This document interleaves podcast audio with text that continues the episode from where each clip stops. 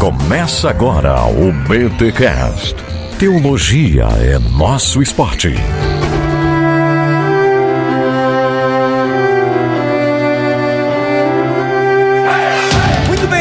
Muito bem. Começa mais um BT Cash, de número 396. Eu sou o Rodrigo Bibo e vamos falar hoje sobre misericórdia. Eu sou Alexandre Ferreira e tortura nunca mais. E aqui é Felipe Figueiredo e você não me esperava aqui nesse BTcast. Olha aí, meus amigos, minhas amigas, estamos aqui para um BT Cash muito pedido por vocês, de um tema extremamente delicado, e eu tenho certeza que você chegou até aqui neste episódio esperando a gente falar muitas coisas da grande mancha da igreja na Idade Média, a Idade das Trevas, torturas, Iron Maiden. É, eu sei, inclusive se a gente pagasse o ECAD, iria, iria estar tocando o Iron Maiden agora na abertura deste BTcast, mas eu não vou colocar porque não quero ter o meu podcast derrubado caso o ECAD olhe, né? Então você começa a imaginar Iron Maiden aí nos BGs. Ô Tuller, o que, que a gente tem de graça mais próximo do Iron Maiden aí para colocar de BG? E eu trouxe aqui o Leigo Alexandre para falar sobre Inquisição e também ele está de volta, Felipe Figueiredo. Sejam bem-vindos ao BTcast. É nóis. Sempre um prazer, pode sem- sempre chamar. Estamos, a gente estava aqui para marcar esse tema tem um tempão, né, inclusive. verdade. e como eu disse, sempre um prazer vir aqui, contribuir um pouco com o que eu puder. E no fim das contas eu percebi que eu entrei numa furada. Por quê? Porque eu insisti bastante com você, Bibo, de que a gente tivesse também um participante católico, né, para ter ali uma troca. Só que agora aí eu percebi que você vai sair por cima, entendeu? Porque a gente vai ficar aqui só falando, brigando por causa da igreja católica e você vai ficar só, só assistindo, entendeu? Como protestante, que não tem nada a ver.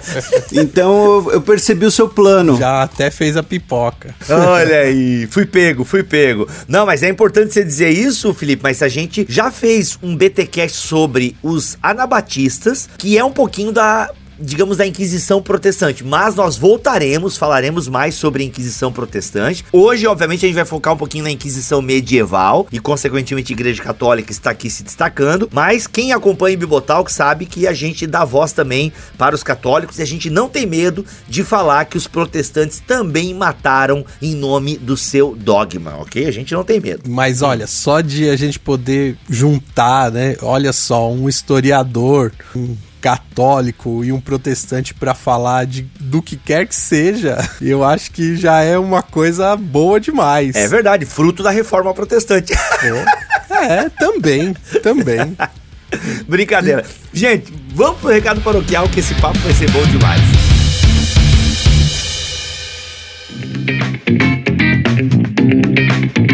Nos recados paroquiais deste episódio que está demais, um episódio que com certeza terá continuação. Eu quero só dar um recadinho pra vocês, galera, aqui ó, bem pertinho do microfone, aqui ó, aqui ó, ó, no seu ouvidinho pra dizer o seguinte: O meu livro Deus que destrói sonhos já está em pré-venda, galera. O meu livro Deus que destrói sonhos, um livro que fala sobre o discipulado, sobre o nosso Deus selvagem. E falo contra esse Deus sabe, riponga que muitos têm pregado por aí. Cara, é um livro pequeno, é uma dose, mas sabe aque- aquele remédio que ele é pequeno, mas a dose é certeira? Então, O Deus que Destrói Sonhos, esse grande lançamento da Thomas Nelson Brasil agora de abril, ele já está disponível. Você comprando o meu livro vai receber ainda em abril. E galera, eu não preciso nem dizer, né, que você comprando o meu livro, além de você ter um material extremamente lindo, bem acabado, e eu ouso dizer bem escrito, porque eu dei muito de mim naquele livro ali, tem muito da minha personalidade, até as minhas piadas sem graças estão ali. Então, eu quero muito que você compre porque eu tenho certeza que vai abençoar a sua vida. É um livro indicado para quem tá começando na fé, é um livro indicado para quem tá caminhando, para quem já tá velho. Por quê? Porque eu, eu no fundo, eu falo daquilo que é básico e daquilo que é essencial. Quem é novo precisa conhecer o básico. Quem tá caminhando precisa ser lembrado do básico. E quem já tá há muito tempo também precisa voltar àquilo que é essencial, porque ao longo da caminhada a gente vai colocando muita coisa na bagagem. Então, o Deus que destrói sonhos já está em pré-venda. E galera, além de tudo isso que eu falei, você comprando, você abençoa o meu ministério online. Se você curte o Bibotalk, se você curte a nossa pegada, se você é abençoado pelos conteúdos que proporcionamos aqui, então compre o livro. O link está aqui na descrição deste BTcast em bibotalk.com. O Deus que destrói sonhos, o Deus que destrói sonhos. Por quê? O Deus cristão não pode ser domesticado. Eu tô muito ansioso para esse livro chegar nas suas mãos, você começar a ler, postar nas redes sociais, marcar o arroba Bibotalk, arroba Thomas Nelson. Eu tô muito ansioso pela repercussão desse livro. Tá bom, gente? Conto com o apoio de vocês aí. O link, já disse, está aqui na descrição deste BT Cash. Simbora, porque o tema merece cautela e atenção.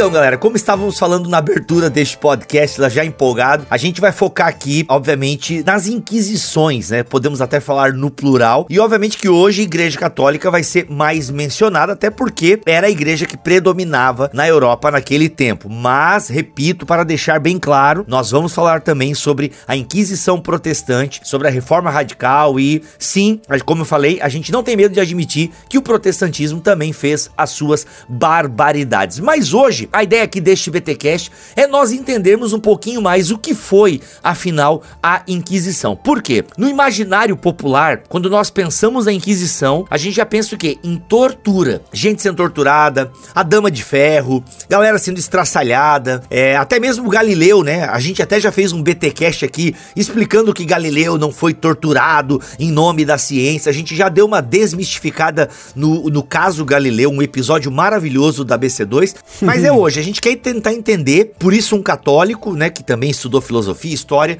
e um historiador que não tem compromisso com o dogma da igreja, para falarmos da maneira mais franca, da maneira mais é, em cima do muro, não, da maneira, como é que é, imparcial, da maneira mais imparcial possível sobre esse período da história da igreja. Gente, aqui a gente vai falar igreja católica, mas eu, eu costumo dizer o seguinte, é da igreja, porque na época era a igreja é. católica que predominava. Cristandade, da né? cristandade. Cara, essa é palavra importante em cristandade. A galera nem sabe o que isso significa direito, acho que a gente até poderia explicar um pouquinho isso. Mas, gente, vamos lá então. Vamos começar pelo começo: Inquisição. Afinal de contas, o que é, quando começou e por que começou? apertei no mute, beijos e abraço. Vai, Felipe. eu não, não, não. A, a, a bola é sua. Você. É, eu gosto de jogar com as pretas. É.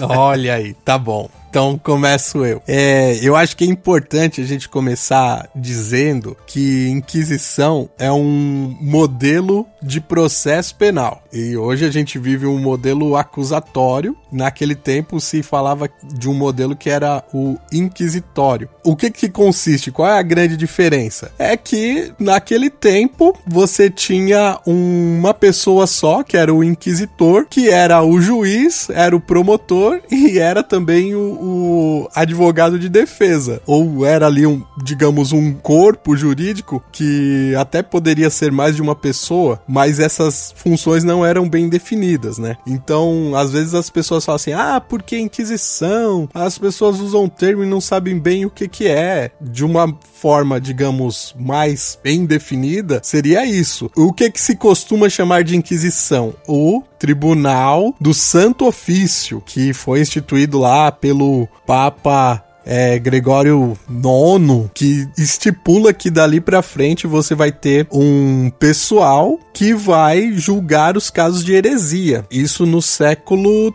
13. Então, assim, a gente tem um percurso aí para chegar e tem uma motivação primeira que, que uhum, uhum. parece que, que deu o primeiro passo para você ter essa, é, essa instituição criada, que seria a heresia dos cátaros. Né? Mas olha, os cátaros já dão um outro programa, né, Felipe? Não, isso, isso sem dúvida, né? A questão do, dos cátaros, a gente pode até pincelar aqui, aproveitando inclusive, né? A gente estava conversando em off O Bibo mencionou nerdologia sobre a Inquisição, que foi recentemente, e essa foi justamente uma das coisas que o pessoal mais reclamou, porque eu passei meio por cima, assim, eu citei os cátaros, mas não falei da, da, da doutrina deles, falei mais do, dos acontecimentos, então o Alexandre tem toda a razão, a questão dos cátaros acaba sendo bastante interessante, da cruzada albingense. Legal, vamos falar um pouquinho sobre isso então, porque eu sei que tanto os valdenses quanto os cátaros, né, os albingenses, eles estão bem ali no start para a igreja colocar e pensar, né, ok, isso é uma heresia, a gente precisa regular isso. E aí, galera, eu acabei esquecendo de puxar isso no início do nosso papo, e antes de nós falarmos dos cátaros e dos albingen, dos albigenses, que nome ruim, né, mano? Eu vou falar cátaros que é mais legal, porque al... albingenses. Albingenses e os valdenses, é legal a gente pensar um pouquinho, eu queria que vocês me ajudassem, ainda mais o, Felipe que é historiador. Caras, a gente olha muito para Inquisição com os nossos olhos modernos e esse pecado do anacronismo atrapalha bastante o nosso julgamento do período da Inquisição, não é mesmo, Felipe? Acho que é legal a gente desmistificar um pouquinho isso e sobre dessa, sabe, desse pecado do anacronismo que geralmente a gente comete quando olha para a história, quando olha para o passado. Sim, é, talvez o, o, melhor exemplo disso no caso da Inquisição vai, vai ser curioso, porque assim, eu acho que ao final desse programa, ouvintes que não sejam religiosos vão concluir que eu estava passando pano pra Inquisição. E ouvintes católicos vão ficar putos da vida comigo, achando que eu tô repetindo discurso anti-Igreja Católica. Mas a grande questão é: muito do que a gente imagina sobre a Inquisição foi criado posteriormente, especialmente como crítica à igreja e ao poder temporal que a igreja exercia, especialmente ali a partir do período do iluminismo. Para a gente compreender isso, é importante lembrar que o iluminismo, né, o, o berço do iluminismo, uh, você tem ali, você tem o iluminismo escocês, você tem o iluminismo francês, principalmente. O iluminismo francês, ele vem de um contexto em que a igreja católica, e aqui eu especifico católica porque a gente está falando pós, pós-Lutero. Reforma. A igreja católica era a principal instituição da França absolutista. Quando eu digo principal, inclusive, era ela que dava suporte ao rei. O absolutismo só existia na França por conta uhum. da doutrina teológica do, de um bispo chamado Bossuet, que determina que, que estabelecia ali o mandato divino do rei, que era basicamente o seguinte: o rei é o rei porque Deus quis que ele fosse o rei. Então você contrariar o rei é como se fosse contrariar Deus. Então a Igreja Católica era o grande alicerce do poder na França, era a grande instituição daquela França absolutista, então ela vai ser um dos principais alvos dos iluministas, tanto os que vão defender a separação entre igreja e Estado, os que vão defender a subordinação da igreja ao Estado, que vai ocorrer por um tempo depois da Revolução Francesa, com o, o Estatuto Civil do Clero, quanto os que queriam eventualmente a, a, abolição da igreja, né, que a gente tem ali por um tempo com, a, com o culto da razão. Então, muito do que a gente conhece sobre a Inquisição vai sendo delineado a partir desse período. Aí é importante colocar uma crítica também à Igreja Católica, porque a Igreja Católica, ela sempre, por maior parte da sua história, tratou a Inquisição como um assunto de segredo de justiça, para fazer aqui uma comparação. então, até o Concílio Vaticano II, em 1962, boa parte dos arquivos sobre Inquisição, e a gente está falando de arquivos de 400 anos de idade, a gente não está falando de coisas da época estavam selados aí. Tanto que é, no, é na segunda metade do século XX, isso de certo modo dura até hoje, que a Inquisição vai ser um dos assuntos mais estudados por historiadores, especialmente na Europa. A gente vai ter uma verdadeira corrida do ouro, do pessoal se enfurnando em arquivos, querendo achar materiais interessantes para serem estudados. É nesse contexto que você vai ter o Carlo Ginsburg escrevendo Queijos Vermes em 75. Durante muito tempo a Inquisição ela foi um segredo, então ela ficava sujeita sujeita a narrativas, a uma narrativa anti-igreja, anti Inquisição e uma narrativa pró, digamos assim, não é nem pró, é além, uma, uma, uma narrativa. Elegia. É, isso, isso, uma ótima, uma ótima palavra. Muito obrigado pelo vocabulário. É uma elegia da Inquisição, da igreja, né? Não, a Inquisição foi perfeita, a Inquisição foi, foi a melhor coisa que teve. A Inquisição... Necessária. É, então esse acaba sendo um problema. Muito do, da imagem, e aí entra no anacronismo que você mencionou. Muito da imagem que a gente tem da Inquisição foi criado depois e a partir de, de perspectivas ou anti ou a favor e pouco sustentadas em documentação. Então é claro que quando você olha para a Inquisição e você vê que, por exemplo, a gente falou dos cátaros, né? Quando você fica sabendo, entre aspas, né, que em um dia só a Inquisição queimou mais de 200 pessoas vivas na fogueira, né? Que foi o último dia em relação aos cátaros, quando eles tomam o castelo de Montsegur, que é inclusive uma música do Iron Maiden, já que você mencionou antes.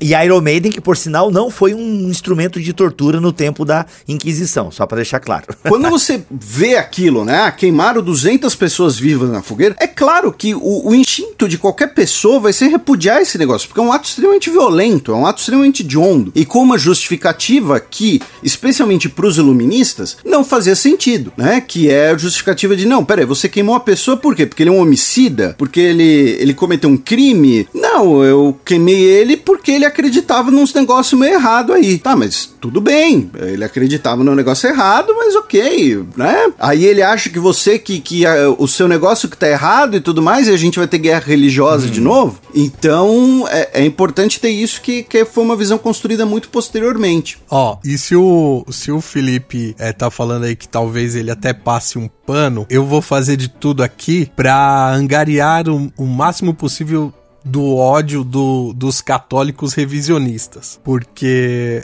é assim, hoje em dia tem muito, né? Essa coisa da, da elegia e tal. Não, não foi bem assim, não se matou tanto quanto se diz. E de fato, tem horas que você vai ver o que se fala sobre a Inquisição da raiva. Porque o pessoal fala assim: ah, porque pra que, que servia a Inquisição? Pra matar as pessoas. É a mesma coisa que as pessoas que, que daqui a algum tempo vão estudar a polícia militar do Brasil vai falar assim: pra que, que servia a polícia militar? Pra matar as pessoas. Talvez, de um certo ponto de vista, isso não esteja totalmente errado.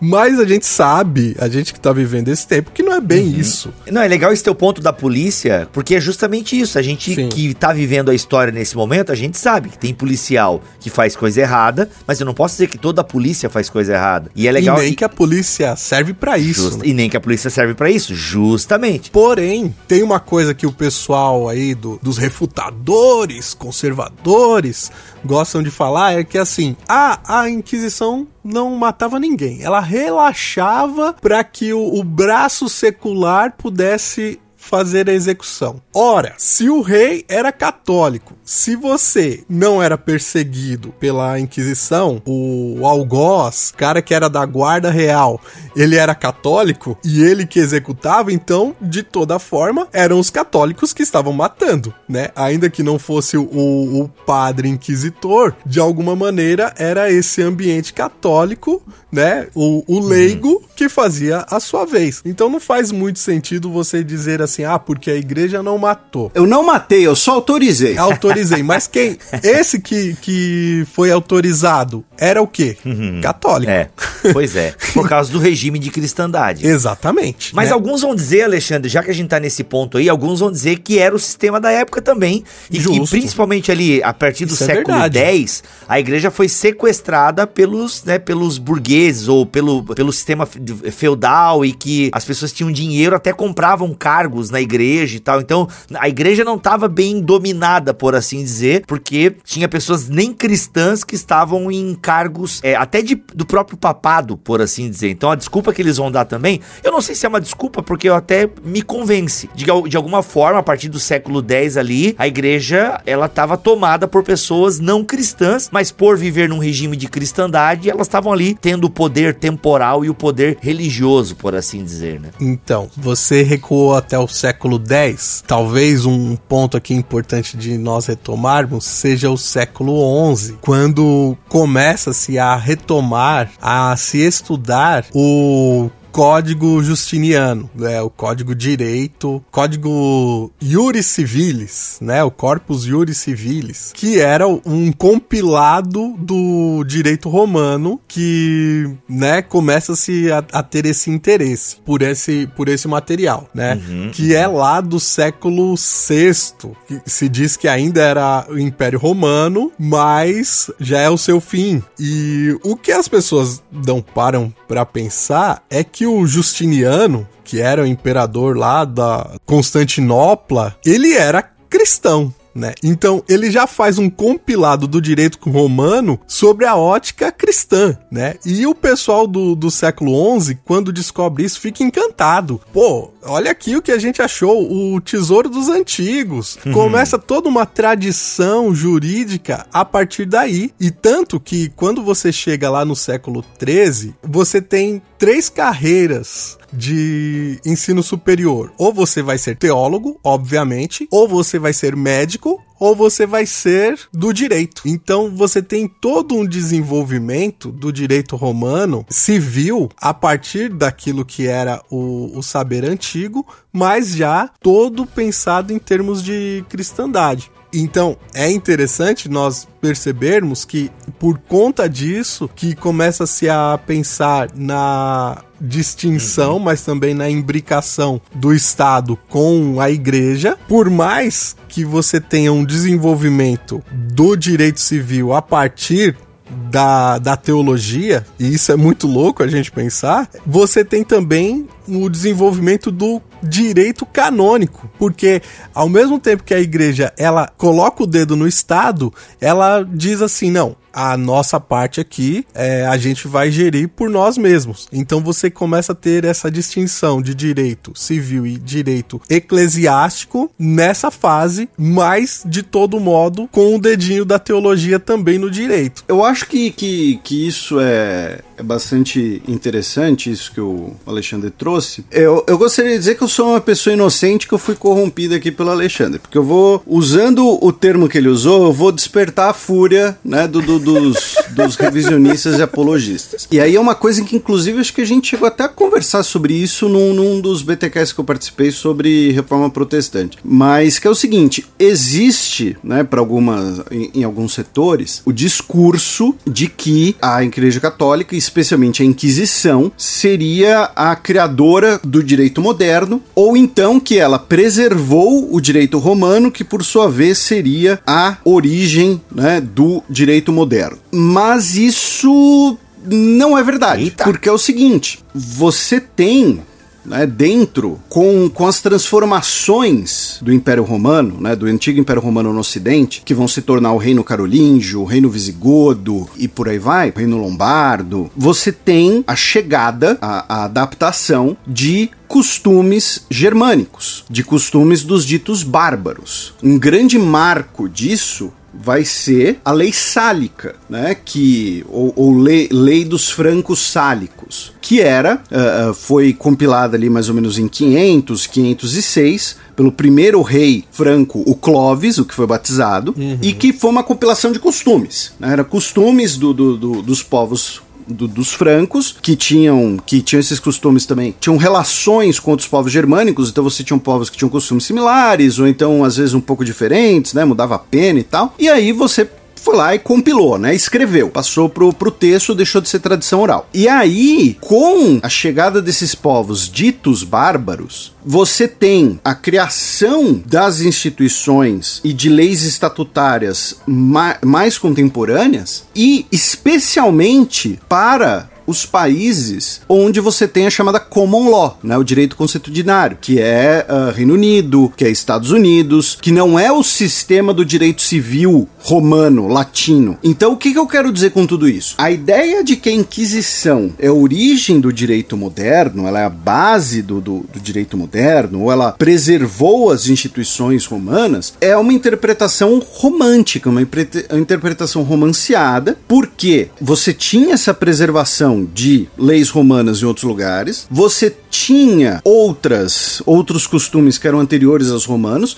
e principalmente com os povos ditos bárbaros, que não eram bárbaros, eram povos como quaisquer outros, essa ideia de povos bárbaros inclusive é muito martelada para manter essa hegemonia de discurso romana, e aí eu digo romana tanto do Império Romano quanto da Igreja Católica romana, que com essas contribuições, essa amálgama de diversas influências que você vai ter ter o direito moderno. E aí, como o Alexandre falou, o direito praticado pela igreja vai também ter questões de direito canônico, como ele também mencionou anteriormente, quando você tinha o inquisitor, por exemplo, ele cumpria ali diversas funções. Um dos pilares do direito contemporâneo é o direito de uma pessoa, né? E aí vai depender do crime, de, de acordo com cada código de direito de cada país, mas é o direito da pessoa ser julgada por seus iguais, né? Então, se uma pessoa é acusada de homicídio no Brasil, ela vai ser julgada por um júri formado pelos seus iguais. O júri existia em algumas cidades-estado gregas, mas o júri principalmente a assembleia né, de, de, de, homens que vão julgar o que aconteceu, era um costume germânico. Os romanos vão, em muitos casos, em muitos períodos, abolir o júri. O, a igreja vai manter isso, até porque com a igreja você tinha uma questão hierárquica muito valorizada. Né? Então, assim, dane-se o júri, dependendo da opinião do bispo, do cardinal, né? Vai reclamar com o bispo, literalmente. Então, existe essa visão romântica de que a Inquisição seria a origem do direito moderno, foi responsável por preservar o direito romano, quando isso não é verdade. O, o Reino Franco e depois o Império Carolíngio, para ficar no exemplo mais claro, antecedem a Inquisição e tinha uma estrutura jurídica extremamente sofisticada, extremamente elaborada, baseada na união de costumes germânicos com a positivação romana, a positivação em, né, na letra escrita. Então, a, a, eu espero, né, como eu disse, ter despertado a fúria dos revisionistas, usando o termo do Alexandre. ai, ai, ai, nada disso, nada disso. É, tá, tá dando a sua opinião, né, isso o pessoal tem que respeitar, e a audiência do Bibotalk é super tranquila.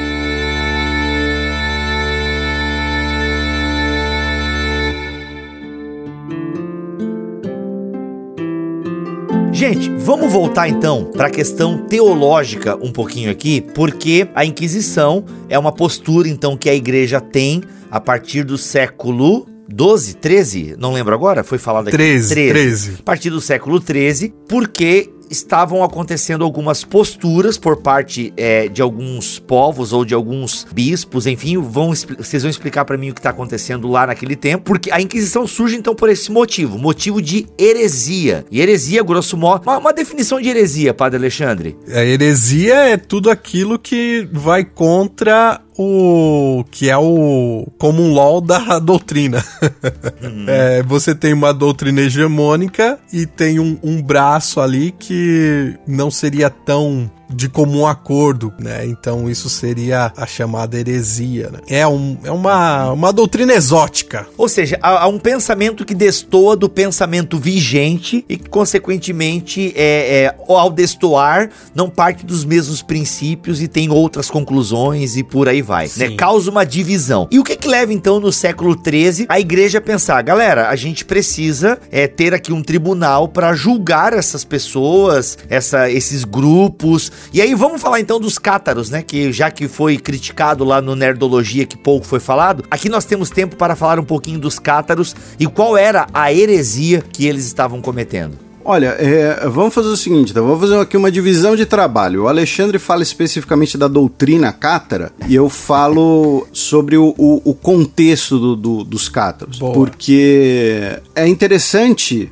né, lembrar que assim, todo mundo aqui né, nasceu faz algumas décadas apenas, quando o cristianismo, independente da vertente, era, né, é a religião majoritária uh, no Brasil, na, na sociedade em que cresceu, era a religião majoritária na Europa, nos Estados Unidos e por aí vai. Só que é, é bom lembrar que isso não foi uma coisa que brotou do nada, isso não é uma coisa que remonta ao início dos tempos. Na verdade, até né, uns mil anos atrás, a população europeia ainda tinha uma parcela considerável que não era cristã. Você tinha ainda os povos chamados de pagãos. Então, se a gente vai voltando um pouco no tempo, e, e eu não estou dizendo que os cátaros eram pagãos. A questão é: você tem uma expansão, um crescimento do cristianismo. Para mim, né, na minha perspectiva, o marco inicial disso é o Edito de Milão de 313 de Constantino, que é, digamos assim, o documento que reconhece o cristianismo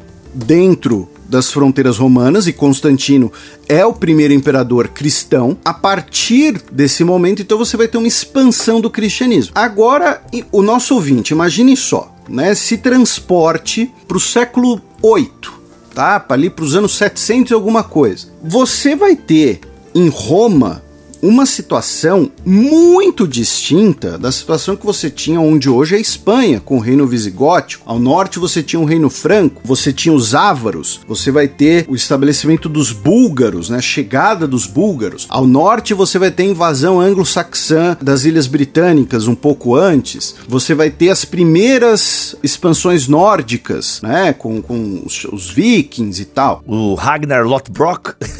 Exatamente, né? O, o Ragnar Lothbrok é exatamente desse período. Então, você tem uma, um, um, contexto muito diverso e que a expansão do cristianismo ela não vai ser homogênea. Você vai ter visões locais, você vai ter, inclusive, alguns momentos, uma espécie de sincretismo, né? Parecido com o que acontece no Brasil. Um exemplo muito claro disso é na Irlanda. Na Irlanda vai ser um dos, um dos lugares em que o catolicismo vai chegar e vai enfrentar um culto tradicional bastante enraizado e você vai ter um sincretismo, né? O trevo irlandês, que simboliza hoje né, São Patrício e a Santíssima Trindade, era originalmente um símbolo céltico. Então, você vai ter vários cristianismos digamos uhum. assim. Você vai ter adaptações e visões e perspectivas locais e uma hora essa essa multitude de perspectivas, de, de maneiras de ser cristão vão acabar, se não entrando em conflito em choque, mas vão acabar gerando um desconforto, especialmente no papado, de que você precisava de uma homogeneidade, de que você teria cultos ali, traduções ali, que seriam erradas, justamente heréticas. A maneira com que a igreja ortodoxa vai lidar com isso é diferente. A igreja ortodoxa, ela vai ter várias cabeças, né? ela vai ser multicéfala. Então você tem o patriarca em Constantinopla, que era o primus inter pares, ou seja, ele era o primeiro entre iguais. Mas aí você vai ter o patriarca de Belgrado, você vai ter o patriarca em Moscou, você vai ter o patriarca de Alexandria e por aí vai. Na Igreja Católica, a abordagem foi: olha, peraí, a gente tem que dar uma uniformizada nesse negócio, né? Tanto que a gente vai ter ali os primeiros concílios, como o famoso concílio de Niceia, né? Que para pegar o, o primeiro, que é pouco tempo depois do Edito de Milão, em 325, para começar a homogeneizar qual seria a doutrina católica, qual seria a doutrina da Igreja Católica. Então, discutir desde questões teológicas, né, se a Santíssima Trindade é um Deus que se reflete em três pessoas, ou se eram três pessoas que viravam uma. Você vai ter gente dizendo nesse período, por exemplo, que Jesus não tinha um caráter divino, que Jesus seria ali um, um homem comum, né, escolhido por Deus, mas ainda assim um homem comum. Enfim, então nesse contexto de homogeneizar a cristandade, e especialmente a cristandade ocidental depois do cisma, né? Uh, tanto que a, as inquisições elas vêm depois do cisma. Sim, que é em 1052, né? Isso. O grande Bem... cisma, né? Isso.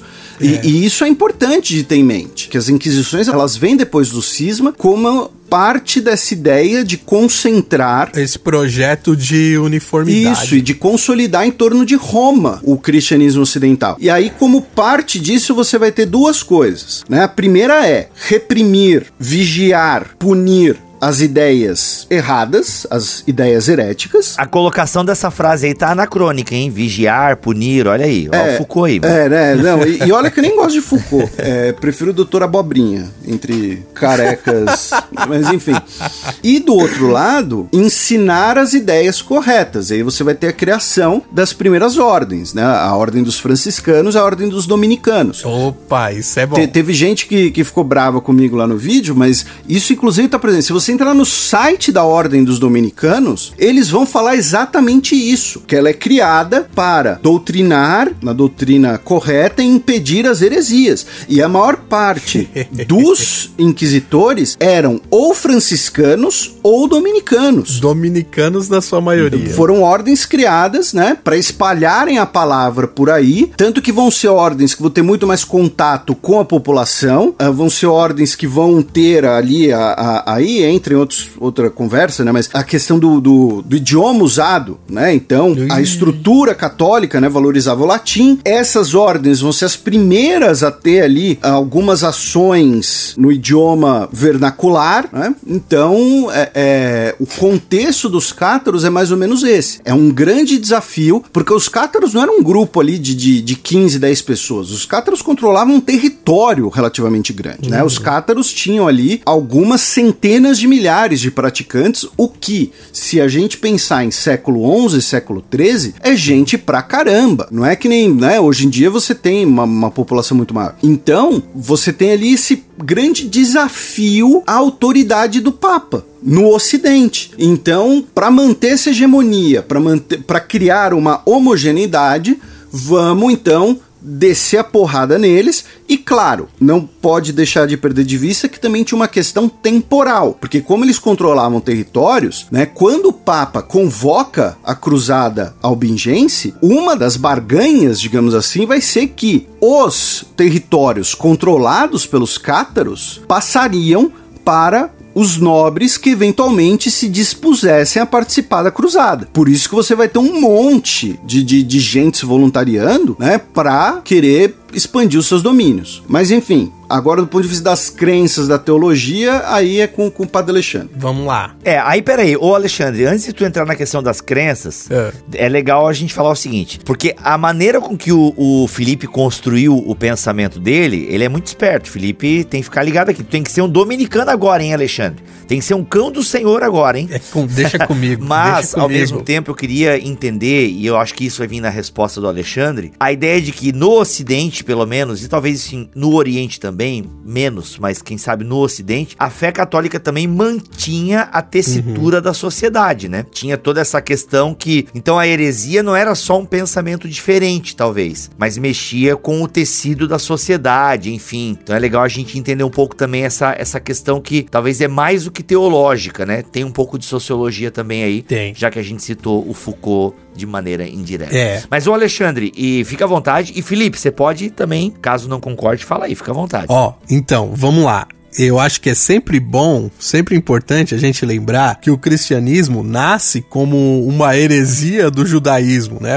Uma seita e por muito tempo foi criticada pelo próprio judaísmo. E também teve lá sua fase de perseguição, como o Felipe bem lembrou, só depois que Constantino faz lá o Édito de Milão e com o Concílio de Nicéia, onde as igrejas estão todas juntas ali, é que o cristianismo deixa de uma condição de perseguida para ser ainda tolerada né? É, tinha essa ideia de que todo mundo ia conviver bem, todas as crenças. E depois o, o cristianismo se torna hegemônico, seja no Oriente, seja no Ocidente. E então, o Bibo sabe muito bem e bate muito nessa tecla aqui no Bibotalk. Heresia sempre teremos uhum. e teremos que lidar com elas. A questão é como. Os cátaros, né, pra gente ser bem específico, não se sabe muito bem da onde vem, mas tem algumas pistas, né? O próprio nome cátaro vem do grego que significa os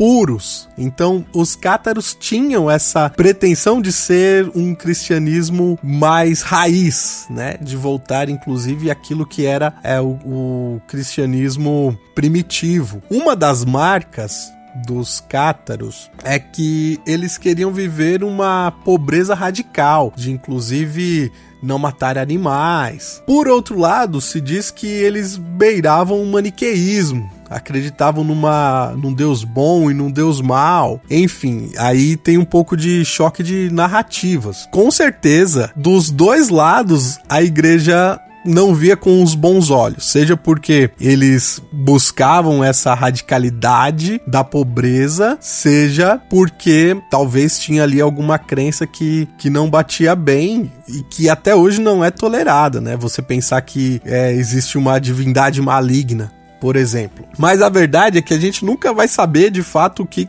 os cátaros acreditavam, porque tudo que tinha de produção foi queimada porque as perseguições, e aqui antes de falar em Inquisição, as perseguições sejam elas quais fossem, tinha isso também. Eram, eram sobretudo, perseguições intelectuais, de você queimar o que se escrevia, de você tentar de todo modo varrer a heresia da face da terra sobre tudo que era escrito. Uhum. E aí é interessante a gente lembrar de que, além desse poder concentrado do Papa, antes dessa tentativa de homogeneização, você tinha as dioceses né, essas igrejas locais com bastante poder. Os bispos tinham bastante poder. E isso já foi definido desde lá do começo dessa união de igreja e Estado. Os imperadores deram aos bispos o status de, de magistrado. Então, os bispos faziam um pouco essa vez já de juiz, né? Você tinha o, um, digamos, um regente local, um senhor feudal, né? Se você pensar no avanço da, da Idade Média. Ora, dependendo do lugar, você tinha também a figura do bispo, como esse, esse papel de, de pessoa que julga. Ora, isso está concentrado na mão ali, digamos, do lado civil. E essa preocupação com as heresias sempre existiram. Eu acho que vale a pena a gente lembrar também, essa perseguição aos cátaros tem a ver com uma série de fracassos das cruzadas. Você tinha exércitos muito bem montados indo para Jerusalém, que era uma viagem dispendiosa, e de repente isso não, não tava dando muito certo do jeito que se pensava. E você tinha um problema de um grupo sectário que começava a crescer. Então, ora, por que não usar aqui as nossas ordens militares para dar um basta nesse grupo que tá crescendo? E então, assim, tem esse contexto também. Pô, mas os cátaros a princípio parece um bando de gente que não queria se envolver muito, que não acreditava, é meio gnóstico, né, pelo que eu andei vendo. A galera tinha um Exato. pouco de uma teologia meio gnóstica, desprezavam um pouco o mundo e por isso até esse tom meio monástico. Pô, mas os caras não pareciam querer fazer mal para ninguém, mano. Pô, eu tô então, meio confuso agora, velho. É, existe aí uma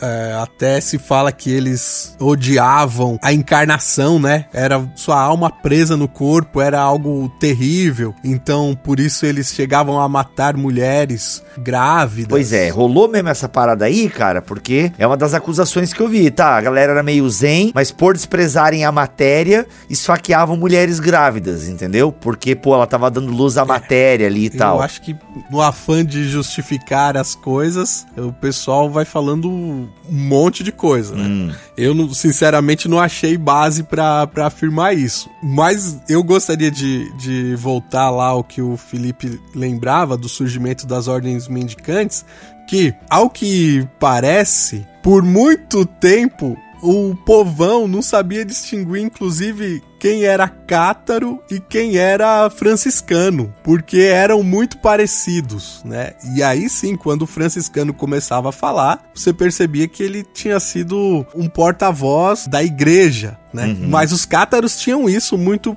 forte de uma aversão à hierarquia. Isso sim. E aí se entende uhum. a perseguição. Tá, então beleza. Só pra gente, em relação aos cátaros, tem a questão que eles eram um, um pensamento livre, não seguiam tanto né, as questões conciliares da igreja, e tem a questão que era um povo que estava crescendo e, e, eram meio anárquicos, por assim dizer. Exato. E consequentemente, alguns vão dizer que eles, por odiarem a matéria, assassinavam é, mulheres grávidas. Cara, porque assim, um, um dos livros que eu estudei é o As Verdades que Nunca Te Contaram sobre a Igreja Católica, uhum. que é daquele grupo O Catequista, né? Uhum. Aí ele diz aqui que ele se embasou fortemente naquele livro que o João Paulo II pediu lá no Vaticano, né? Ah, Vamos sim. abrir aqui agora a Biblioteca do Vaticano, vocês podem conferir aquilo que o, o Felipe falou lá no começo, né? Que tinha todo um segredo, os documentos fechados às sete chaves, foram abertos para 30 historiadores, é, independente de suas crenças e tal, e eles meio que escancararam a realidade sobre a Inquisição. E aí, com base nesses documentos, é que esse cara afirma, e outros também, né? Eu também, geralmente, insights conservadores, né? Eu, essa ideia de que, na verdade, o pessoal não era só free mind, entendeu? A galera dava umas assassinadas também porque ah, eles eram contra a matéria. Então a gente tem aí esses dois pontos que levaram a Igreja Católica a perseguir, por meio da Inquisição, os albigenses. Eu só queria destacar uma coisa coisa que, assim, assim como a gente falou que muito do que a gente tem da Inquisição na cabeça vem de críticos da igreja, e essas críticas podem ser fundamentadas ou não, muito do que a gente vai ter sobre os cátaros vem da igreja católica. Ah. Ah, como o Alexandre falou, o- os materiais cátaros foram queimados, os cátaros foram queimados. Exato. desculpa, Rio. Se você é herdeiro de Cátaro, é, desculpa a risada. Então, assim, é muito difícil você colocar ali, você cravar, né, o, o- esse tipo de coisa ou não. Até porque, aí eu vou entrar no- no- numa parte mais analítica, né, que é, na verdade, é uma forma mais garbosa de dizer palpite, que é uma crença, um culto, uma seita, como você quiser chamar, que matasse mulheres grávidas, dificilmente cresceria do jeito que eles cresceram. Não só pela violência do crime, quanto pelo fato de que você vai ter, inclusive, filhos de cátaros sendo criados dessa maneira, né? Porque assim, os cátaros eles não existiram ali por 5 anos, por 10 anos. Os cátaros duraram, né? Existiram em maior ou menor grau por 200 anos quase. Então assim, é, é, é possível que você tenha tido lá algum algum mais mais doido, né, que falou: "Ah, não, isso aqui é matéria", tal, e bum, matou a grávida, né? Agora, é, isso ser assim um dos pilares de um grupo que dura dois séculos praticamente, me parece muito, muito, muito improvável. É o tipo de coisa que é muito. É, é um exagero, né? Muito comum, e, especialmente em textos ah, religiosos medievais, um exagero por ver eh, que era vítima muitas vezes, inclusive, de um efeito telefone sem fio. Né? O autor original fazia o exagero como ironia, como figura de linguagem e depois do segundo, terceiro, quarto copista era repassado como literal. A gente sabe de episódios desse tipo. Talvez um grande exemplo muito fácil de todo mundo associar é a questão do dragão de São Jorge. né? O dragão de São Jorge ele não era um dragão. O dragão de São Jorge era o paganismo. né? Só que depois de um tempo vira literal. Pois é. É, vai ter gente falando, não, ele matou um dragão, tal, o bichão lá, grandão, vermelho, né? A cruz de São Jorge é branca e vermelha, tal. Então, é possível, possível, né? Que na primeira alguém tá falando, ah, se eles são contra a matéria, então eles vão matar todas as grávidas. E aí o quarto, quinto copista depois já interpretou como, ah, cátaros matavam grávidas, entendeu? Se tivesse mais três ou quatro, eles iam falar que os cátaros se matavam quando ainda estavam na barriga da mãe, entendeu? Alguma coisa assim. Mas eu acho que, para além dos cátaros terem sido exterminados, eu acho que, em certa medida, eles foram assimilados também pelas ordens mendicantes. Né? Porque a ideia era boa, a, a ideia de, de que a igreja deveria ser mais pobre, tanto que as ordens mendicantes prosperaram, né? Então você tem a, a perseguição de um certo grupo, mas tem também uma cooptação, né? E tanto que aqueles que seguiram o- os ideais cátaros deixaram de procurar as fileiras heréticas e entraram nas fileiras do- das ordens mendicantes, que cresceram muito, né? Eu falei um pouco disso, Bibo, lá naquele nosso programa sobre o mestre Eckhart,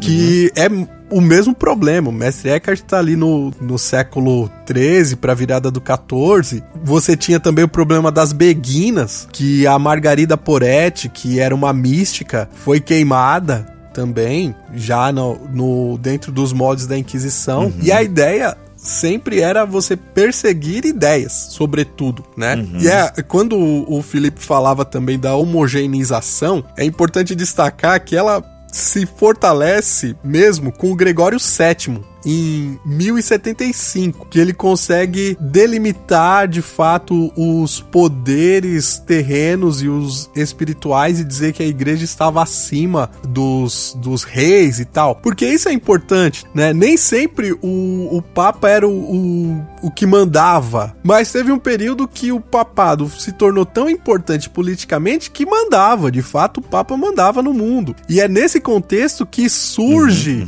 a, a Inquisição como um instrumento de, de controle né, de repressão da igreja no seu território, né, em todo o território ali da, da onde o papado se estendia. Isso não sem você arrumar intrigas com a própria igreja, né? Porque os bispos não, não gostavam de um, de um juiz inquisitor no seu território, porque ele tirava poder. E isso foi uma construção ao longo do tempo certamente, conforme o papado perdia poder, a Inquisição também perdia. E os moldes de julgamento, digamos assim, ele varia muito, e se pode falar de inquisições, por conta disso porque não era sempre do mesmo jeito, até porque não foi uma coisa que durou 10 anos, foram centenas de uhum. anos. E aí, eu acho que é interessante a gente ressaltar também, a gente tem naquele tempo o, a figura do, dos reis que entendem a lei de uma maneira diferente como nós entendemos, né? O rei era a lei. Ele era o cara que fazia com que a lei fosse concretizada. Hoje, para nós, a lei tem muito mais a ver com o papel. O rei falava assim, ó. O rei falava assim, ó. Eu sou a Constituição. É exato. Isso? Sacanagem. Exato. É isso. e olha só, a definição de São Tomás de Aquino na Suma Teológica sobre a lei, ele diz assim que a lei é um ordenamento produzido pela razão, voltado ao bem comum, regido por quem governa uma comunidade. Então você tem a ideia da razão, tem que ser algo razoável. Você tem a ideia do bem comum, mas passa por quem isso? Pelo governante. Então, se espera que o governante seja razoável e que faça o bem para todos. Então, quando se pensa na justificativa para que se agisse do jeito que se, que se agiu na Inquisição, nos, nos tribunais de Santo Ofício, era isso. Se pensava que estava se agindo para o bem comum. E aí eu vou jogar uma bomba aqui para você, Bibo. Hum. Imagina se você é um teólogo medieval né? Com esse seu sobrenome Eita. Aquino aí, você tinha mu muita, muita chance de, de ir longe. E me interpreta aqui Mateus 18, do 6 ao 7 onde Jesus diz o seguinte: Mas se alguém fizer cair em pecado um desses pequenos que creem em mim, melhor que se atasse uma pedra de moinho no pescoço e lançasse no fundo do mar. Hum. Ai do mundo por causa dos escândalos. Eles são inevitáveis, mas ai dos homens que os causa. Fala a verdade, você lê Jesus falando uma coisa dessa, você vai procurar logo uma pedra de moinho para amarrar no pescoço de quem? Sobretudo de quem é religioso e que tá fazendo bobagem. Uhum. É, isso é tão verdade, cara, porque até quando a gente for falar do protestantismo, isso a gente já tá falando de século XVI, século XVII. Tecnicamente, cara, né, se pressupõe uma evolução do pensamento, já tem até uma ruptura com a reforma protestante e tal. E era esse pensamento, cara. Não, a heresia, ela tem que ser combatida e como ainda tinha uma ligação forte com o Estado, é, ah, então para esse tipo de pena é a morte. Agora é o seguinte, gente, deu para entender onde a gente tá chegando aí. Só a questão questão dos valdenses, me pareceu que aquilo que a gente falou dos cátaros serve também para os valdenses na França, né? Era uma galera mais hiponga, mendicante também, Sim. e anárquico. Então parece que eles tinham uma doutrina um pouco parecida, sem o gnosticismo, por assim dizer. Só pra gente não esquecer dos valdenses. Sim, era sempre essa ideia da. Da anarquia, né? Independência, né? Sobretudo da independência espiritual. Isso se aplica às beguinas, aos begardos, aos alumbrados, para nós falarmos do, da Península Ibérica. Repete direito aí pro pessoal não entender. Arrom, como é que é? Não, alumbrados. os iluminados. Olha aí. Né? Uhum, uhum. É, eles eram Bem, torcedores muito fanáticos, eles ficavam na beira do alambrado. Nossa, gente, meu Deus do céu. acho que é a fome, hein? É a fome. Legal. Então, assim, a gente, cara, tudo isso aqui, praticamente uma hora de programa, pra gente é que assim, o tema é complexo, galera, mas para introduzir quando e por que a igreja começa a Inquisição. Agora sim, gente, grosso modo aqui, num olhar talvez favorável à igreja na época. Alguns falam que era o Tribunal da Misericórdia, né? Até um dos livros que eu tenho aqui, Inquisição, um Tribunal de Misericórdia. Muita gente talvez foi inocentada pelas investigações da Inquisição, porque nem todo. A, a, Inquisição não matou tanta gente assim, como alguns dizem, apesar de que ela matou pessoas de maneira, né? Por conta da Inquisição, pessoas foram queimadas e, e torturadas e tal. Mas ela também livrou muitas pessoas por conta das suas investigações. Dá pra gente concordar com isso? Eu diria que a, a grande maioria foi inocentada, porque afinal de contas, se é um, um júri, né? Se espera que, que haja uhum. muitas absolvições. Mas, para além disso, você tinha as penitências canônicas. Isso, isso, isso, perfeito, perfeito. Então, uhum. tinha gente que, que fez lá alguma coisa que vai ter que fazer orações, ou vai ter que dar donativos, ou vai ter que se colocar em jejuns, ou vai ter que fazer peregrinações, ou vai ser preso por algum tempo, Inclusive, por conta das penitências canônicas, é que o Papa estabelece também as indulgências. Olha né? aí, as indulgências fazendo grana desde cedo. Exato, mas o, o pra que que serve a indulgência? Porque você tá com a pena pesada ali e você fala assim, ô oh, senhor inquisidor, alivia aí e tal. Ah, tá, então vamos aliviar a sua pena aqui, você vai receber uma indulgência se você fizer tal coisa ou, ou dar um donativo para essa calça aqui e pronto, você tá livre da sua pena que era um pouco maior. E aí, lógico, tem a toda a crítica de, de Lutero à questão da indulgência. E aí eu vou dar uma provocadinha nos, nos irmãos protestantes. O Lutero tava bravo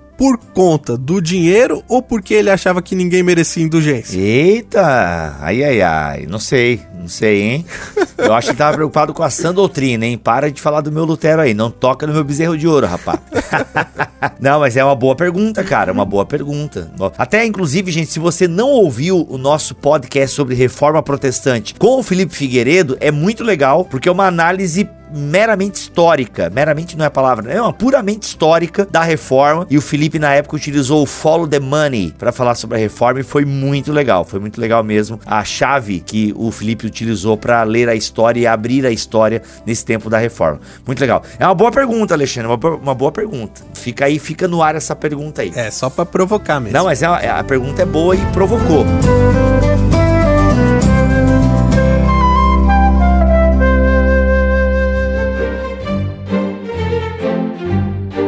Mas, gente, voltando um pouquinho sobre a Inquisição. Ok, então quais são. A gente fala aí de séculos de período da Inquisição. Quais são os desdobramentos que a gente pode trazer aqui para esse episódio que a gente precisa falar quando o tema é Inquisição? Olha, eu acho que uma coisa que também não pode perder de vista, e eu sempre falo isso quando a gente fala de Idade Média, né? Porque assim, a cada dia que passa, eu fico mais puto com os renascentistas que criaram a expressão Idade Média. Uhum. Porque, embora eu não me identifique como um medievalista, ou, não, ou nem como uma pessoa medieval, Idade Média é um termo que significa mil anos no, numa região que é basicamente o continente europeu, mais o norte da África, mais partes da Ásia Menor, né, que a gente chama hoje de Oriente Médio. Então, assim, é muito tempo num espaço geográfico muito grande. Então, quando você fala Idade Média, fica parecendo como uma coisa homogênea. E não é. Tá? A Idade Média, a vida no Reino Franco no século VIII, ela era muito, muito, muito, muito diferente da vida em Constantinopla no século XIV. Oh. A vida onde hoje é a Polônia no século VII era muito diferente da vida de onde hoje a Espanha no século XIV. Então,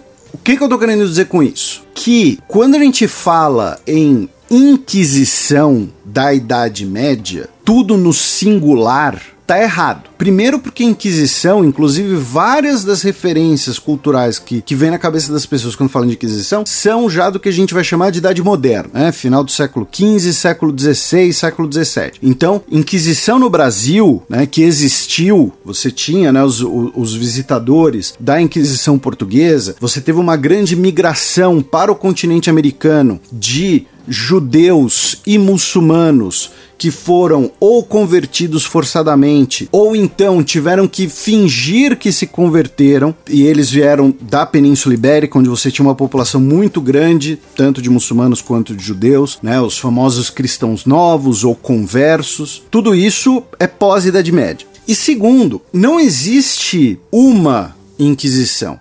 Né? Você vai ter várias facetas dessa Inquisição. Então, o grande exemplo que a gente, né, que foi a minha brincadeira lá no início e que o Bibo até mencionou, né, se não daria tempo, não, mas vamos passar aqui rapidinho. A própria Inquisição espanhola, ela é fundada, né, no final do século XV pelos reis católicos Fernando de Aragão e Isabela de Castela, os mesmos que vão financiar a viagem do Cristóvão Colombo, ela foi financiada, ela foi formada como uma maneira justamente de homogeneizar, mas no caso o domínio espanhol, já que agora os reis espanhóis controlavam né, territórios que eram muçulmanos, territórios que tinham muitos judeus, mesmo os reinos cristãos, né, eram quatro reinos diferentes que você tinha ali visões bastante diferentes, especialmente entre Castela e Aragão, visões diferentes de como encarar a sociedade, de como encarar a, as heresias e tal. Ela é fundada no final do século XV e ela vai durar até meados do século XIX, com as revoluções liberais na Espanha. A gente está falando de quase, vai, de mais de 300 anos. Em vez de falar quase 400, vamos falar mais de 300. Né? De mais de 300 anos de Inquisição Espanhola. Ela não vai ser sempre a mesma coisa. E isso quer dizer então que ela foi de boas, que ela foi assim, foi um, né, eram só um monte de cara legal, né, preocupados ali com, com a justiça e com as heresias. Não, você vai ter o grande exemplo né, do, do, do imaginário da violência da Inquisição Espanhola, lembrando que a tortura era regulamentada e autorizada pelo Papa, pela Bula Ad Stirpanda de 1252, tá? Do Papa Inocêncio IV. Então, esse era o Papa dizendo quando e como podia usar tortura. Então, não venham me dizer que não tinha tortura, que isso é invenção depois. Não, não é, tá? Tá lá assinado pelo Papa. E, dentro da Inquisição Espanhola, você vai ter, por exemplo, o período, né, do, do, do famoso Tomás de Torquemada, que era, inclusive, a sua origem era de um converso, de uma família conversa. Ele era dominicano e, no, no período em que ele é o, o inquisitor geral, você vai ter um período ali extremamente violento. Né? A gente está falando ali de, de mais ou menos umas 3 mil pessoas executadas. Lembrando que a proporção de, de, de população era bastante diferente. Eu sempre faço questão de lembrar isso. O uso da tortura ficou quase generalizado, ao ponto que o Papa enviou delegados três vezes para investigar a Inquisição Espanhola. De que, olha, tá, dar uma maneirada. é, tá chegando umas cartas aqui dizendo que você é meio psicopata, ô Torquemada. Tá chegando umas cartas aqui falando que você tá pegando meio pesado. Como é que é? Não, mas isso a galera Né? admite mesmo, que a espanhola foi, foi tensa. A, a Inquisição Espanhola foi a mais pesada mesmo. Você tinha os autos de fé, que eram basicamente. ah, Você tinha execuções públicas somadas ali com o escracho público de pessoas, né? Pessoas que tivessem cometido heresias, ou às vezes até mesmo não heresias, mas pecados comuns, como por exemplo adultério. Né? Então a pessoa era escrachada na, na, na frente de todo mundo. Questões de, de homossexualidade também. Mulher do padre rodou muito. É, quem, quem chegar por último é a mulher do padre, né? Então, mas a- a- as concubinas eram perseguidas também. Então, assim, é, o, o período do Torquemada vai ser um período que vai criar muito de- desse imaginário. Isso quer dizer que o Torquemada foi a regra durante toda a trajetória da Inquisição Espanhola? Não.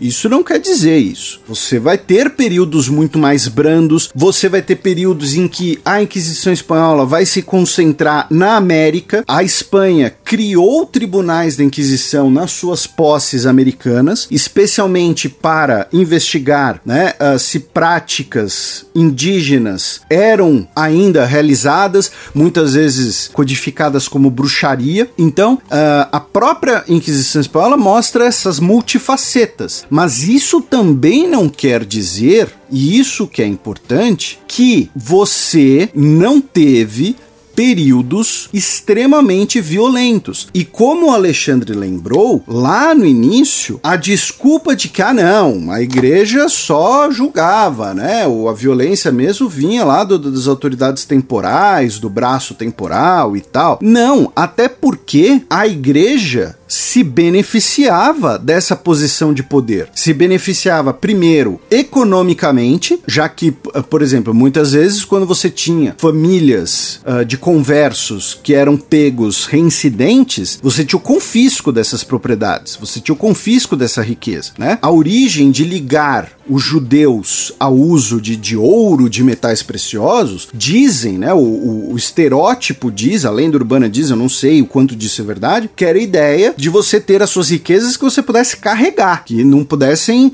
né? Porque se você investisse lá numa fazenda, a qualquer momento podiam tomar a, sua, a fazenda de você. A igreja se beneficiava politicamente, e repito, lá aquela coisa do iluminismo francês. A igreja era vista como o pilar dos poderes. Os reis eram tão dependentes da igreja quanto o contrário. Então não era que a igreja, não, ó, tá aqui rei, né? Tá aqui autoridade secular, a nossa sentença. Não, era a ideia de que, olha, nós emitimos a sentença. Alguém conhece, alguém já viu aqui? Imagina um desembargador, né? Quando você pensa no desembargador, você pensa em alguém que se considera muito importante. É mais ou menos isso, tá? Fazendo uma analogia bem tosca aqui, bem tosca, confesso, mas a ideia é essa. Isso colaborava para a própria importância política e para a legitimidade da própria igreja. Então, eu acho que a gente olhar para aquilo que aconteceu em Portugal e Espanha é interessante porque também joga uma luz sobre a nossa própria história. Assim, é interessante pensar que quem era a igreja, né? Porque quando a gente fala igreja, a gente pode pensar nos, nos leigos, no, naqueles que participam, nos cristãos médios, e podemos pensar na hierarquia. Quando a Inquisição é instaurada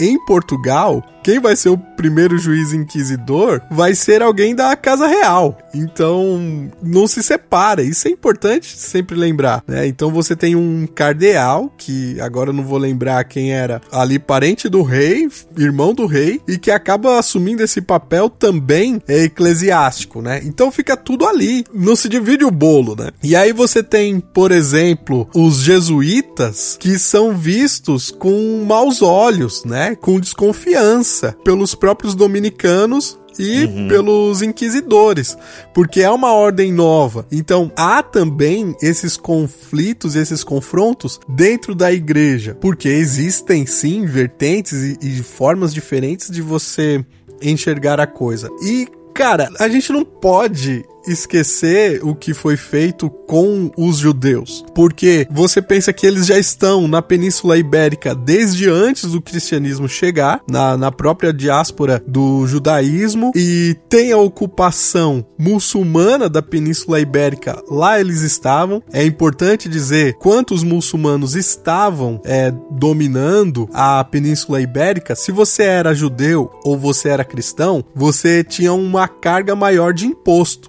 sobre você por não ter aquela fé que é a hegemônica. O cristianismo, quando retoma, né, os reis cristãos, quando é, se estabelecem na Península Ibérica, eles continuam fazendo a mesma coisa. Olha, você é muçulmano, você pode continuar, mas agora você vai pagar imposto pra gente. E os judeus estão nessa desde sempre, mas continuam ali levando a sua vida. Alguns conseguem ascender ao, ao poder também, ali estar próximos, não ocupar o, o poder, mas de alguma forma servir as casas dos senhores e tal. E aí, quando tem esse projeto nacionalista de se criar de fato esses países, os judeus são convidados a sair fora ou oferecem aos que ficaram a cruz ou a espada. Ou você se converte ou você morre. Agora, o pior de tudo é que aqueles que se converteram, eles são perseguidos. Você tem o antissemitismo de fato estabelecido, porque mesmo que você se convertesse, fosse um cristão novo, você era um cristão de segunda classe. E aí o tribunal do Santo Ofício, ele é estabelecido em Portugal também por conta disso, para ver quem continua com práticas judaicas, os chamados criptojudeus, e você tem essa nova debandada, né, essa, essa nova fuga dos judeus de Portugal por conta disso, que vem para o Brasil, mas no Brasil continua a perseguição, e aí vai para os Estados Unidos e assim por diante. Uhum. Olha aí, meu Deus. Nisso tudo é, é importante dizer que às vezes também a gente fala assim: ah, mas isso tudo é um absurdo e tal. Como é que isso pôde existir e ainda mais com o nome de, de cristianismo? Olha, a gente pode fazer a experiência de cristianismo que nós fazemos hoje, que é um cristianismo que chama a consciência, porque lá atrás foi tentado fazer essa, esse cristianismo é, de conversão em massa, esse cristianismo cultural, e não deu certo. Tanto que o, o se você olhar por esse lado, a Inquisição ela serve para tentar corrigir a coisa externamente. E ninguém nunca parou para pensar, puxa, vamos oferecer a, a doutrina aqui de Cristo para esse povo de maneira vigorosa para ver se, se eles de fato aderem ao cristianismo. Uhum. Então, é, sempre se pensou que, por, quer dizer, sempre não, né? Mas por muito tempo se pensou que a imposição era o caminho. Né? Se pensou, não, né? Se pensa, o Brasil tá aí para mostrar isso, né? Esse que é o ponto. Eu não, eu não gosto muito do Ricardo Gondim, mas ele tem um texto que é Deus me livre de um país evangélico e, mano... Pronto, você chegou onde eu queria. E é por isso que a gente precisa dos historiadores, como o Felipe, que é crítico, que coloca o dedo na ferida, pra gente sim, aprender com sim, os erros justamente. da história. É, não precisa ser igual o Felipe, assim, né? Pode ser Exatamente, melhor. Né? Eu já ia corrigir, pode ser melhor. gente, não, mas é assim, acho que a história tá aí para nos mostrar o caminho, né? A história tá aí para nos mostrar o caminho. Não funciona, igreja e Estado tem que ter liberdade. Ah, porque assim, hoje em dia, cara, eu vou dizer, é, com todo, né, direitos humanos e a galera. Mano, é, é, tem aquele. Eu vi o seriado, eu não li o livro, mas The Handmaid's Tale. E, cara, aquilo ali é assustador, entendeu, mano? Aquilo ali é assustador, é. assim. Ainda mais porque parece verdade. Ainda mais porque. Você conhece essa, essa série ou esse livro, ô Felipe? Eu conheço, mas eu sou péssimo para séries, eu ainda não assisti, mas eu sei diversos elementos de, dela, mas eu não. É. Eu só conheço por cima. Sim, então, mas é basicamente isso. Então, quando eu vejo, por exemplo, uma lei, ah, agora é obrigatória a leitura da Bíblia na escola tal. Mano, e aí tá, e o aluno que não quer ler a Bíblia vai ter uma penalidade? Então, esse tipo de coisa, ele tem cheiro de inquisição. Tá, gente, isso aí tem cheiro de inquisição, de você querer na caneta colocar, né, ou com base no poder, com base na lei e na autoridade, cristianizar as pessoas, né? Isso é um retrocesso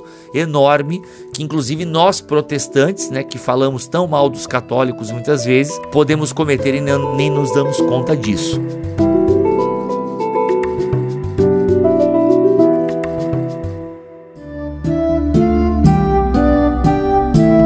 Mas, meus amigos, e aí, Inquisição é isso? Claro, né? Tem tantos casos legais. Tem o do Galileu, que a gente já falou em outro podcast. Tem o caso da Joana d'Arc, que é bem famoso. A própria Inquisição Espanhola, né? Tem tantos desdobramentos que a gente não falou aqui. Mas mais uma vez eu abro as portas aí, amigos. Alguma coisa a se falar sobre a Inquisição? Ou uma dica de leitura pra galera poder ampliar um pouco mais essa nossa conversa aqui? Olha, eu como é, como eu disse antes, inclusive eu concordo plenamente que, que dá para ter uma parte 2, uma parte 3. Só não digo pra gente emendar agora porque e aí eu vou vou falar como eu eu tenho carinho pelo Bibo. Já faz 18 minutos que o jogo do Palmeiras começou e continuamos. Olha aí. Mas já que o Bibo tá encerrando, não vai ser eu que vou insistir, né? Mas repito que dá para dá para fazer. E aí você falou, né, de, de sugestões sugestões de, de leitura, eu vou dar três. Oh. Uma delas uhum. é para falar justamente do Brasil, né? É um livro clássico da, da, da, historiografia brasileira, né? Que é o Inquisição no Brasil, é O Diabo e a Terra de Santa Cruz, né? Da Laura de Mello Souza, uh, que vai falar especialmente sobre questão do, do, do que era visto como feitiçaria, né? Hum. Então, especialmente ligado a rituais dos africanos escravizados, mas também rituais indígenas, né? Então acaba sendo uma leitura bastante interessante. O outro, eu acho que não existe em português, infelizmente, mas é um talvez seja o melhor manual, né, que exista sobre Inquisição, que é o The War on Heresy, né? Fate and Power in Medieval Europe. E finalmente o livro que eu citei lá no início, O Queijo e os Vermes, né? do Carlo Ginzburg, que é um clássico, que ele vai pegar um processo da Inquisição, um de um moleiro, e ele vai a partir daquilo reconstruir a visão de mundo dele, ele vai reconstruir ali qual era a sociedade, o ambiente, né, que aquele moleiro vivia, por que ele estava sendo julgado, como foi o julgamento. Uh, então são, são três leituras aí, acho que muito boas, muito muito basilares. Uh, tem outras também, claro, e, e assim do, do outro lado, né, o livro mais famoso é o da, da Henry Kamen que é o The Spanish Inquisition uhum. a Historical Revision, né? Que acho que até o Alexandre uh, uh, ia comentar. Sim. Talvez eu tenha atropelado ele, desculpe. Imagina. Mas, uh, de qualquer maneira, são algumas sugestões aí interessantes para quem estiver nos ouvindo. Eu vou indicar o livro do Paolo Grossi, A Ordem Jurídica Medieval, porque passa um pouco ao largo da Inquisição, mas fala exatamente dessa instituição jurídica aí. É uma história bem interessante. Eu gostaria de indicar o Agostino Borromeu, eh, L'Inquisizione, Atti del Simposio Internazionale, que é o que o pessoal sempre usa como argumento de autoridade, né? Que foi esse simpósio que aconteceu lá em Roma por ocasião dos dois mil anos de cristianismo, mas só tem em italiano e eu confesso que eu não achei. Eu gostaria de ter lido esse, esse livro, inclusive para me preparar. Então, assim, desconfie quem cita essas atas do Congresso Internacional, Eita. porque você não acha no Brasil. Então, a não ser que alguém vá lá no Vaticano e, e compre, talvez está usando um argumento de autoridade sem, sem ter lido. Eita, ó, o Felipe Aquino, que é um teólogo católico, é. ele escreveu um livro sobre a Inquisição e ele diz que consultou esse, esses documentos é. aí, que inclusive não está só em um idioma, né? Porque cada historiador escreveu no seu idioma. É. Então tem uma variedade de idiomas aí nesse documento, que segundo ele é a grande autoridade aí no que diz respeito à Igreja Católica e à Inquisição e tal. E o, tem um livro também que eu achei bem interessante, que é do Boleslau Levin, que é La Inquisición em Hispanoamérica, oh. que também tem uma contextualização legal ali da Inquisição hispano-americana e mais começa com, uhum. com a Inquisição da Espanha. Eu acho que o mais importante é isso, é você uhum. olhar pontos de vista diversos e fazer a sua síntese. E tem também o Nerdologia do Felipe Figueiredo, ele não quis indicar a própria obra, mas tem um Nerdologia, um vídeo muito bem produzido que faz uma síntese do conceito do que é a Inquisição.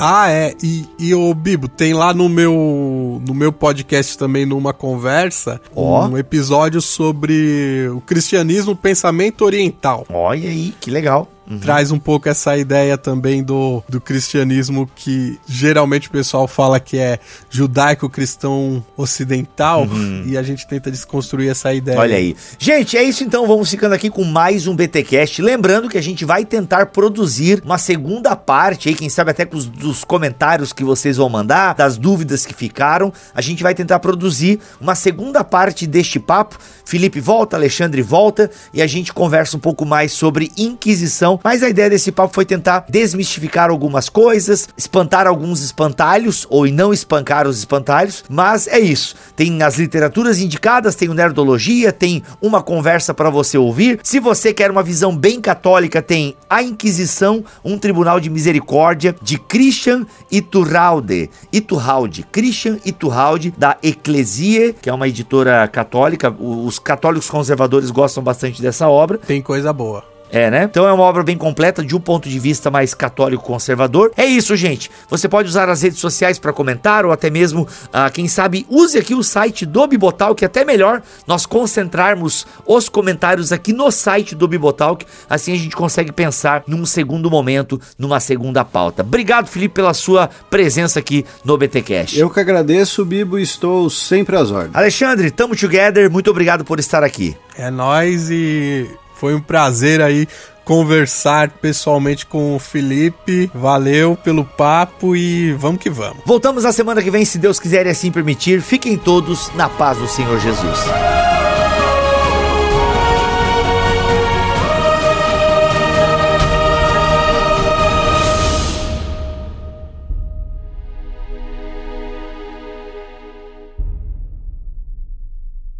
Este podcast foi editado por Tuller Bibotalk Produções.